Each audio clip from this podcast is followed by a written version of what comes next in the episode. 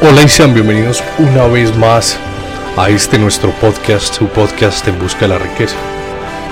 Estamos nuevamente acá con nuestro episodio número 22, 23, 23.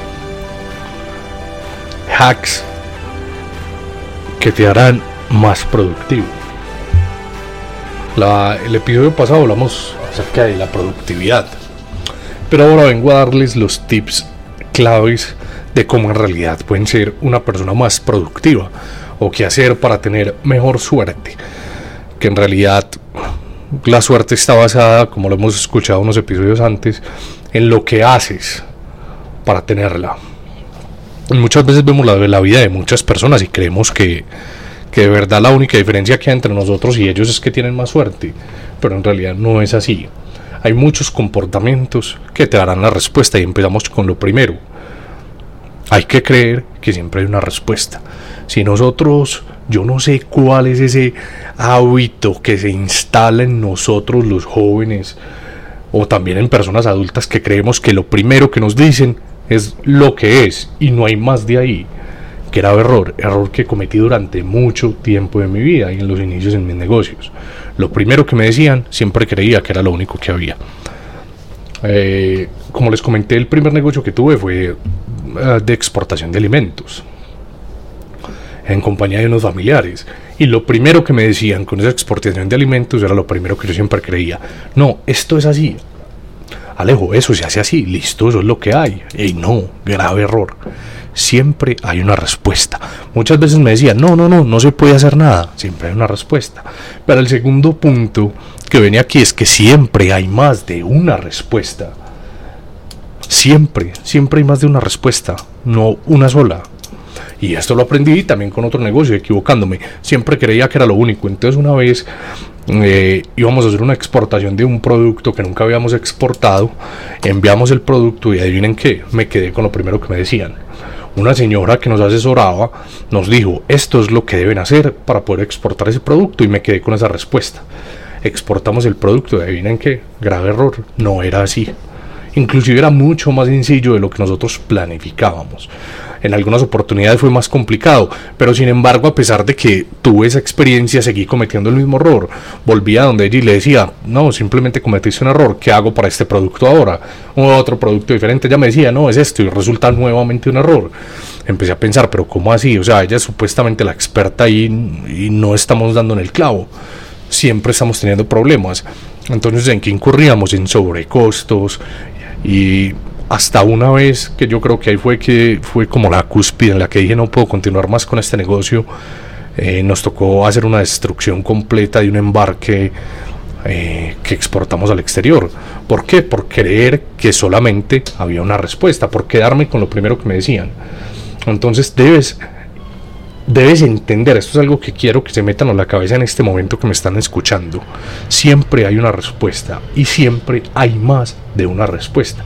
Cuando me enteré que siempre había más de una respuesta, recopilando todo eso, entonces yo ya me equivoqué, no se equivoquen ustedes. ¿Cómo no equivocarse? Uno, si te dicen que no, es porque siempre hay un sí. Si con cualquier negocio, cualquier cosa que estés intentando hacer, te dicen no, es muy difícil si te dicen eso es porque hay una respuesta. O sea, detrás de eso vas a encontrar algo. Y siempre vas a pedir como mínimo tres respuestas. Hasta que no tengas tres respuestas, no ejecutes tu negocio, no hagas lo que tienes planificado hacer. Porque creen que en las empresas dicen, no, como mínimo tres cotizaciones. Eso tiene poder y no poco, mucho poder. Resulta que luego de los años eh, me encontré con, con una oportunidad de negocio y bueno, decidí emprender en esa, en esa oportunidad de negocio. Eh, traje dos socios a la empresa y les dije que empezáramos con ese negocio. Pero ya había aprendido que siempre había más de una respuesta y que como mínimo debíamos obtener tres. Entonces, acontece que eh, el negocio se veía demasiado interesante, pero necesitábamos un licenciamiento, unas licencias que otorgaban unos ministerios. Cuando empezamos a averiguar cómo podíamos obtener esas licencias, nos encontramos con un muro gigante, gigante. porque el costo era muy elevado. O sea, una cosa así, un número que tenga muchos ceros. Ah, ¿quiere esa licencia? Le cobramos tantos ceros. Pero entonces volví a mi aprendizaje. Ese día estuve súper deprimido. Yo dije, no, pues no vamos a poder hacer nada. Aunque ya tenía prácticamente absolutamente todo el negocio planificado. Dije, no, pues ¿qué vamos a hacer? No vamos a poder hacer nada. Pero volví al aprendizaje que ya había tenido y dije, no, es que siempre hay más de una respuesta. Y empezamos a investigar cada uno de los socios, investigar, investigar, a como mínimo obtener tres respuestas. Resulta que, no sé, pongamos aquí un ejemplo. Eh, te van a cobrar un millón de pesos, eh, mil dólares por hacer X cosa, por darte unas licencias. Y al final, escuchen la diferencia, terminaron cobrándonos en proporción un dólar por sacar lo que necesitábamos sacar. ¿Por qué? Por creer que siempre había más de una respuesta. Entonces en esto como base. Siempre tres, siempre deben obtener como mínimo tres respuestas de lo que sea que estén buscando. Si se proponen eso, su vida será mucho, mucho más productiva y su vida será mucho mejor. Hablando de mejor, el, el siguiente punto es creer que todos y creer que cualquier cosa siempre puede mejorar. No te quedes con lo que tienes y en lo que ya estás. Siempre tú puedes ser mejor. Lo que tienes puede ser mejor. El clima puede ser mejor. Cualquier cosa puede ser mejor. Esto es otra base principal para que seas más productivo. Esto es otro hack de vida. Si tú crees que todo puede mejorar, las cosas mejoran. Si tú crees que no pueden mejorar, no mejoran. Muchas veces hoy, precisamente hoy, mientras seguía un trayecto, hablaba con un primo y le decía, en definitiva, los negocios no crecen porque la cabeza del dueño del negocio no crece. Si tu cabeza está abierta que todo puede crecer y todo puede mejorar, tu negocio va a crecer y tu negocio va a mejorar. De lo contrario, no lo hará. Y lo mismo tú como persona. Si crees que puedes mejorar, mejora. Si no, no. Tercer punto, todo puede mejorar y todo puede ser mejor. O sea, todo puede crecer. Métanse eso en la cabeza. El cuarto punto que es uno que con el que también me, me enfrenté muchas oportunidades y es que no me sentía como eh, cuando el plato estaba como a medio cocinar. O sea, cuando las ideas no estaban completas, cuando faltaba llenar ideas. Muchas veces les ha pasado que tienen una buena idea pero no la alcanzan a completar. Siéntanse cómodos con esas ideas. Porque si tú crees que todo puede ser mejor y buscan muchas respuestas, lo que va a pasar con esa idea es que se va a empezar a llenar así prácticamente todas las cosas que hago en este momento las, las hice con ideas eh, entre comillas casi que completas pero las en las que mejor me ha ido son ideas a medio cocinar en definitiva. Cuando tengo la idea muy completa y creo que todo puede ser así tal claro como yo lo eh, como lo pinté en un papel en un cuadro de Excel en un Word en realidad las cosas no siempre suceden de esa manera, pero cuando la idea está medio cocinar, que decimos, bueno, puede, por aquí nos puede ir bien, pero hay algunas respuestas que nos faltan, pues las vamos a encontrar en el camino, pero sintámonos cómodos con esas ideas a medio cocinar, que es lo que no sientas que porque la idea no está completa, no puedes empezar a ejecutar tu negocio. Empieza, da el paso y vas a ver cómo las respuestas empiezan a llegar, porque ya tienes tu mente lista de que todo tiene una respuesta de que siempre hay más de una sola y que crees que todo puede mejorar y todo puede agrandarse, todo puede prosperar. Entonces siéntete cómodo con las ideas a medio cocinar. En realidad, puedo decir que lo más rentable que estoy haciendo en este momento fue una idea a medio cocinar. Para que esas ideas a medio cocinar se terminen de cocinar, ¿qué necesitas? Tú necesitas como mínimo una persona creativa alrededor de tu vida, amigo, familiar, novia, primo, hermano, el que sea, pero ten una persona muy creativa. ¿Cómo se identifican a las personas creativas? Por lo general estudian algún tipo de diseño, en fin.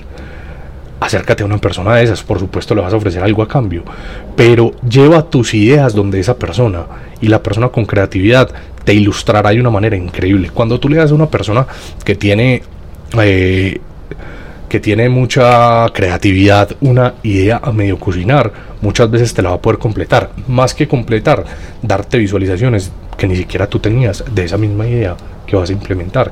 Y cuando digo una idea no es solo un negocio, son muchas cosas que pueden ser en tu vida. Una idea puede ser querer comprar, comprar algo, querer construir algo, querer escribir un texto. Una idea puede ser cualquier cosa que esté sucediendo en tu vida.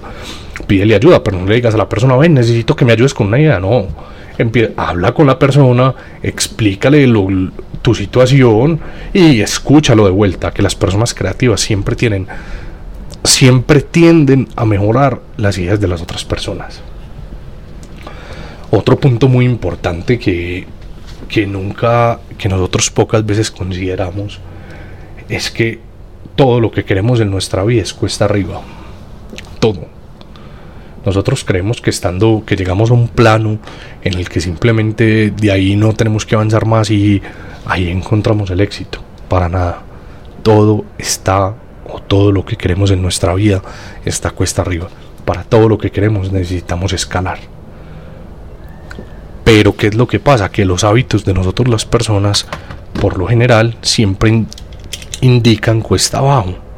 Todos los hábitos, la gran mayoría de hábitos, los hábitos que nos impulsan cuesta arriba son difíciles.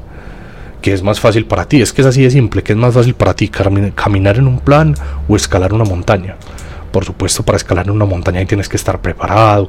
Es diferente que, que tú camines la misma distancia que hay desde la base del Everest hasta la punta del Everest, a que tú camines esa distancia en plan muy diferente. Para subir el Everest tienes que estar preparado, tienes que apoyar, tienes que estar apoyado por gente, tienes que parar a acampar, tienes que no sé cómo sea específicamente, pero lo que he visto en la televisión me lo dice. Entonces, hey, muy importante, entendamos que todo lo que queremos en nuestra vida está cuesta arriba. Entonces no vamos a necesitar lo mismo que necesita una persona para llegar al Everest, personas que nos rodeen, estar preparados. No creamos que simplemente uno coge y arranca. Sí, puedes arrancar, pero a medida que vas subiendo te vas a tener que preparar, vas a tener que hacer estaciones para que tu cuerpo se adapte. Lo mismo funciona en tu vida. Todo lo que quieres va cuesta arriba, pero por lo general todos los hábitos que tenemos van cuesta abajo y no nos ayudan. Por simples que sean. Si quieres saber más de hábitos, puedes ir a escuchar uno de mis episodios que si no estoy mal se llama, bueno, algo con los hábitos, hábitos para la riqueza, en fin. Y ahí puedes definir mucho más claro qué hábitos te pueden eh, llevar a eso que, que tanto deseas. Pero todo lo que quieres está cuesta arriba. Cuando lo entiendes, vas a dejar de perder tiempo caminando en línea recta. Cuando tienes dos oportunidades, dos caminos que coger. Ves uno cuesta arriba, pero te da pereza. Y ves uno derecho, planito, normal, un sendero. Que puede que no esté mal caminar porque vas a aprender, vas a tener una buena vista, bonitos árboles, mariposas, en fin. Pero que al fin de cuentas te van a llevar al mismo punto donde empezaste. Entonces ahí vas a tener claro cuál de los dos caminos coger. Eso lo debes aprender y lo debes mantener claro todos los días de tu vida. Mantenerse enfocado por más tiempo en una sola actividad. Esto fue algo que también me costó aprender un montón. Y lo aprendí, no sé si ven los aviones que hay detrás, para las personas que estén viendo en YouTube, detrás de mi oficina hay como unos aviones. La primera eh, carrera que estudié fue aviación. Eh, por lo general es una carrera que puede tardar dos años y medio, pero me gradué en cerca de siete meses y medio, ocho meses, y eso quise un stop como de un mes. ¿Y por qué fue esto? Gracias al enfoque que pude tener. Ahí aprendí a cómo enfocarme en una sola cosa mucho tiempo. Era demasiado, la gente cree que, el estudio de, aviación, estudiar para ser piloto es, es sencillo. Y en realidad hay algunas cosas que lo someten a uno a demasiada presión y es la responsabilidad y el hecho de saber que, que hay la accidentalidad no es alta, pero que el porcentaje de las personas que sobreviven en la accidentalidad en aviación es muy baja. Entonces cuando tú tienes eso claro, sabes que estás bajo mucha presión. Aparte de eso hay que estudiar cada avión que vas a volar. En fin, era mucho, mucha información que tenía que meter en mi cabeza en muy corto tiempo si quería acabar rápido. Y aprendí a enfocarme. Y aprendí qué es lo que más nos desenfoca hoy en día. Lo que más te desenfoca hoy en día, ni siquiera las personas. Lo que más te desenfoca hoy en día es tu celular eso es el peor desenfoque. En esa época no es que teníamos el mejor smartphone, pero sí había un buen smartphone ya. Entonces ya, ya, ya en esa época empezó a existir el Instagram, en fin. Entonces ya había mucho con qué distraerse, ya, ya había WhatsApp, en fin. Había muchísimo con qué distraerse. Tú te, te distraías demasiado fácil. ¿Qué empecé a hacer? Así como lo escuchan. Coger mi celular y meterlo en la parte inferior, la parte más baja de la caneca de basura me podían llamar, podía vibrar el celular, lo que fuese, y yo no lo iba a escuchar. Cuando estaba en casa. Y empecé a tratar, ahí aprendí a que el celular había que dejarlo a un lado. Cuando lo hacía, aprendía muchas cosas más, me enfocaba mucho más. Luego, cansado de estudiar en casa, empezaba a salir. No estudié en Colombia, estudié en el exterior, entonces salía a algunos lugares, a Starbucks, en fin, a tomarme un café mientras estudiaba. Para las personas que no lo conocen, esto es un tip de vida. Cuando tú compras un vaso de café en Starbucks, de café simple, regular, puedes hacer refill en el mismo Starbucks. En esa época era solamente como por 10 eh, centavos de dólar. O sea, tú compras el vaso que te vale 5 dólares, 4, no sé. Y luego vas a donde la persona que te lo vendió y le dices, hazme por favor un refill. Y te cobran 20 centavos. Entonces por eso era tan bueno estudiar ahí. Uno se podía quedar ahí todo el día tomando café y no pagaba pues la verdad como si fuera a, a comprar un café diferente cada vez. Pero ya había aprendido a dejar mi celular a un lado. Dejaba mi celular a un lado. Podía pasar gente, estar la bulla, en fin, muchas cosas que me podían distraer, pero no me distraía. Entonces, ¿qué aprendí en ese momento? Que la distracción principal era el celular.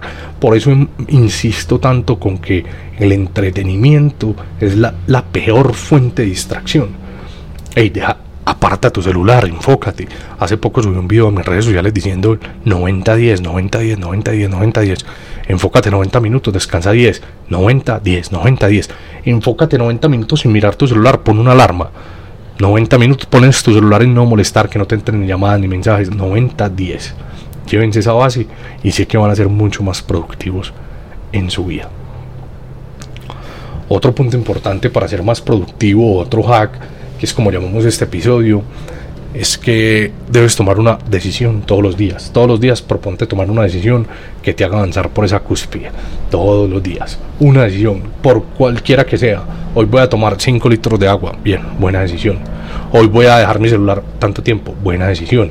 ¿Qué es lo que pasa? Cuando empiezas a juntar pequeñas decisiones en, en un montón de días, un montón de días, son 365 decisiones buenas que vas a tomar en un año. Esas 365 decisiones buenas que tomas en un año algo te tienen que hacer alcanzar. Y quiero ver el que me lo refute. Si tú tomas 365 decisiones en un año, que pueden ser buenas, no tan buenas, obviamente enfoquémonos en las buenas, pues decisiones que te hagan avanzar. Algo tiene que suceder en tu vida, ¿no creen? ¿No creen que si tomamos buenas decisiones algo bueno va a suceder? Por supuesto que sí. Ya hemos hablado que no podemos cambiar el destino, pero sí podemos cambiar el rumbo que tiene nuestra vida en solo un segundo, en menos de un segundo. Lo siguiente, siguiente punto, evalúa continuamente lo que haces para que pueda funcionar mejor. Y esto es algo que nosotros no hacemos y que por lo menos yo no hacía y que casi nunca hice, o por lo menos no conscientemente. Dedica un día del mes, puede ser un día domingo, para evaluar todas las actitudes tuyas con respecto a tus negocios, a tu trabajo, a tu vida, a tu estudio, a tu salud. Evalúalo. Evalúalo mes a mes mes a mes, mes a mes, un día al mes, puede ser el último domingo de cada mes. Voy a evaluar mi comportamiento mensual. Evalúa cómo lo hiciste este mes y evalúa si estuvo mejor que el otro, qué cerraste, qué negocio nuevo hiciste, qué aprendiste de nuevo, eres mejor en lo que hacías ayer. Cuando tú sabes qué es lo que está mal, tienes más posibilidad de corregirlo. Ese es otro hack que te hará mucho más productivo. Evaluar continuamente las cosas que haces para saber qué estás haciendo bien y qué estás haciendo mal. Muchas veces nos acostumbramos y entramos en esa zona de confort, de estar tranquilos, de estar relajados, de no querer hacer más, de pensar que así nos está yendo bien. Este mes me estoy ganando, no sé, mil dólares en mi trabajo. El siguiente año, como va a subir 10% las tasas de interés o el PIB, me van a subir 10% mi salario, ya son 1100 dólares, me va a ir mejor, en fin. Hey, no. Empecemos a evaluar qué es lo que estamos haciendo de verdad. Empecemos a evaluar cuánto quiero, qué quiero para mi vida, lo estoy logrando, por dónde voy, cuál es el camino que debo tomar a continuación. Soy feliz, soy feliz como soy, soy feliz haciendo lo que hago y de verdad qué es lo que quiero hacer. Porque si no evalúas estos aspectos ya, en el momento en que estás, no vas a llegar a ningún lado. Luego cuando tengas mucha edad, cuando empiecen a pasar los años, porque de verdad que empiezan a pasar muy rápido, y te sientes a mirar lo que hiciste y dices, la cagué, no hice lo que quise hacer. Evalúa continuamente tus decisiones, así serás más productivo. Y aquí vienen unas que son principalmente con las personas. Uno para pedirle a alguna persona, sea lo que sea, así sea un empleado de uno, uno primero debe conectar con ellos. No llegues simplemente dando órdenes, conecta con las personas. ¿Cómo estás? ¿Cómo está tu familia? ¿Cómo están tus hijos? ¿Qué ha pasado? ¿Quieres que escuche algo de tu parte? ¿Tienes algo por decirme? Conecta con las personas. Si conectas con las personas antes de pedirle cualquier cosa, vas a ver el gran cambio que van a tener las personas contigo. Conecta con, conecta con la gente, sea cual, cual sea la cosa que quieras. Muchas veces estoy parado por ahí, no sé, es algún restaurante a comer, eh, paro en una tienda a comprarme alguna cosa, y veo que llega gente y dice, hey, regáleme, deme tal cosa, ni siquiera saludan, conecta con la gente. Muchas veces la gente tiene las respuestas que buscamos en el primer punto, y tú no lo sabes. Este año, este año mi vida ha cambiado bastante, porque siento que, que por fin cualquier persona que me rodea tiene algo interesante que aportarme por fin, después de muchos años de intentarlo y de decirlo, hey, cualquier persona que me rodee me tiene que aportar algo. Al final las cosas llegan. ¿Pero por qué es? Porque uno hizo algún cambio. Puede ser más educado, pregunta cómo están, en fin. Conéctate con la gente antes de pedirle algo. Y mucho más si lo que le vas a pedir a las personas es que cambien. Un buen carácter es una decisión que se toma todos los días. Tú no puedes eh, decir simplemente yo soy una persona que tiene muy buen carácter y muy buena energía. Esa decisión la tienes que tomar todos los días en el transcurso en el que te levantas y haces tus primeras actividades del día. Que lo primero que usted hace es bañarse, listo. Que lo primero que hace es desayunar, listo. Entre ese lapso de que te levantas y tu primera actividad, debes tomar la decisión de tener un buen carácter. Hoy va a ser un excelente día, hoy todas las cosas me van a salir bien, hoy voy a tener, por más mal que me salga cualquier situación, cualquier adversidad, ya sé que el éxito siempre viene, el éxito, lo primero que empieza a demostrar el éxito son adversidades. Recuerda que el que mucho se le da, mucho se le exige, entonces las primeras pruebas que nos empiezan a poner es, es como, bueno, vamos a ver si usted es capaz de manejar todo lo que está pidiendo, entonces vea, tenga, es capaz de manejar eso, no es capaz, entonces no le doy nada más, aprenda, todo es un paso y todo es una cúspide, todo siempre es en su vida. Tenemos que ir escalando. Entonces tomamos la decisión todos los días, antes de terminar nuestra primera actividad del día, de tener un buen carácter. En estos días he escuchado a una persona muy famosa decir, eh, ¿qué opinas del desayuno? Y me decía, el desayuno es pues de, de, desayunar de por la mañana, no el desayuno de cuando una persona desayuno intermitente y desayuna literal. Y decía, esa persona decía, el desayuno es el premio más mal ganado del ser humano, porque antes de desayunar no tuvo que hacer nada para ganarse su desayuno. Escuchen lo interesante que suena eso. Entonces, tan siquiera ganémonos el desayuno. Que antes de desayunar ya tengamos nuestra energía puesta en que va a ser un buen día. Ganémoslo tomando esa decisión de que vamos a tener un buen carácter. Recuerden siempre eso, el desayuno es el premio más mal ganado del ser humano porque no tuvo que hacer nada para ganárselo. O sea, para te levantas, vas, lo haces, desayunas. Pues teniendo claro que solo es el, el desayuno, no que lo tuviste que comprar antes, en fin, bla, bla, bla. Entonces, tan siquiera ganemos, no, ganémonos el desayuno teniendo un buen carácter, tomando la decisión de tenerlo. Otro hack, y este es mi último hack. La transparencia. Demuestra transparencia ante los demás. Los demás serán transparentes ante ti y eso permitirá que fluya mejor la relación y cuando fluye mejor una relación se pueden crear negocios.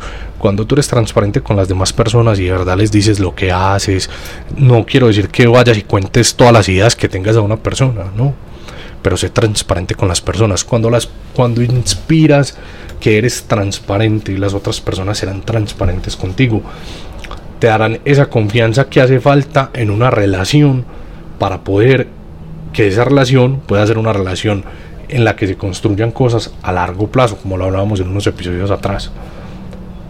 Muestra transparencia. Espero que este episodio les haya gustado.